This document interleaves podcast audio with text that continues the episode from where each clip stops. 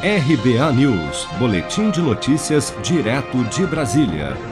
O ministro da Economia Paulo Guedes declarou nesta segunda-feira, durante um evento virtual promovido pela XP Investimentos, que não vê má fé na aprovação do orçamento deste ano pelo Congresso Nacional. Paulo Guedes também negou atritos com os presidentes da Câmara, Arthur Lira, e do Senado, Rodrigo Pacheco, e disse que o impasse ocorreu porque a questão foi tratada por um time que nunca jogou junto. Vamos ouvir. Então, a informação de verdade é que não há um desentendimento, uma briga, uma guerra. Disseram que havia uma guerra do presidente da Câmara uh, com o ministro da Economia, ou uma guerra contra o Senado. Não é esse o crime, de forma alguma alguns excessos que possam ter ocorrido, é, tem que ser removidos. Agora, eu tenho certeza que não foi nada de má fé. É, é, é, é, natural de um time que não jogou junto e começou a jogar junto agora e montar o orçamento. E é natural em qualquer ambiente político que a soma das partes acabe excedendo o que era é, possível fazer no primeiro momento. É natural, é da política. Puxa o recurso um pouco para cá, puxa um pouco para lá, mas o interessante disso é que justamente disseram muito que havia um, um sério desentendimento entre o presidente da Câmara, o ministro da Economia, quando, na verdade, nós estamos todos de acordo que nós temos que cumprir exatamente é, é, essas exigências, a jurídica e a política.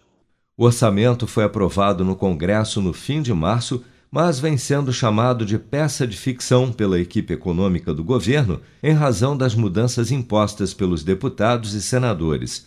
No texto, que ainda não foi sancionado pelo presidente Bolsonaro, o Congresso subestimou as despesas do governo e cortou cerca de 26 bilhões e 450 milhões de reais em gastos obrigatórios para aumentar as emendas parlamentares previstas para este ano, colocando em risco a execução das despesas básicas do governo até o fim do ano.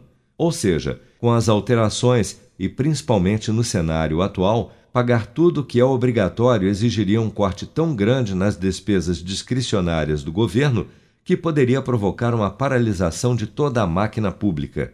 Para Paulo Guedes, a opção do presidente Bolsonaro vetar o orçamento na íntegra é politicamente desconfortável, mas o ministro da Economia alerta que a sanção do texto, como veio do Congresso, deixaria o governo exposto do ponto de vista jurídico o que poderia abrir caminho, inclusive, para um processo de impeachment do presidente por crime de responsabilidade. Seja para conquistar sonhos ou estar seguro em caso de imprevistos, conte com a poupança do Sicredi. A gente trabalha para cuidar de você, da sua família e proteger as suas conquistas. Se puder, comece a poupar hoje mesmo. Procure a agência Sicredi mais próxima e abra sua poupança. Sicredi, gente que coopera cresce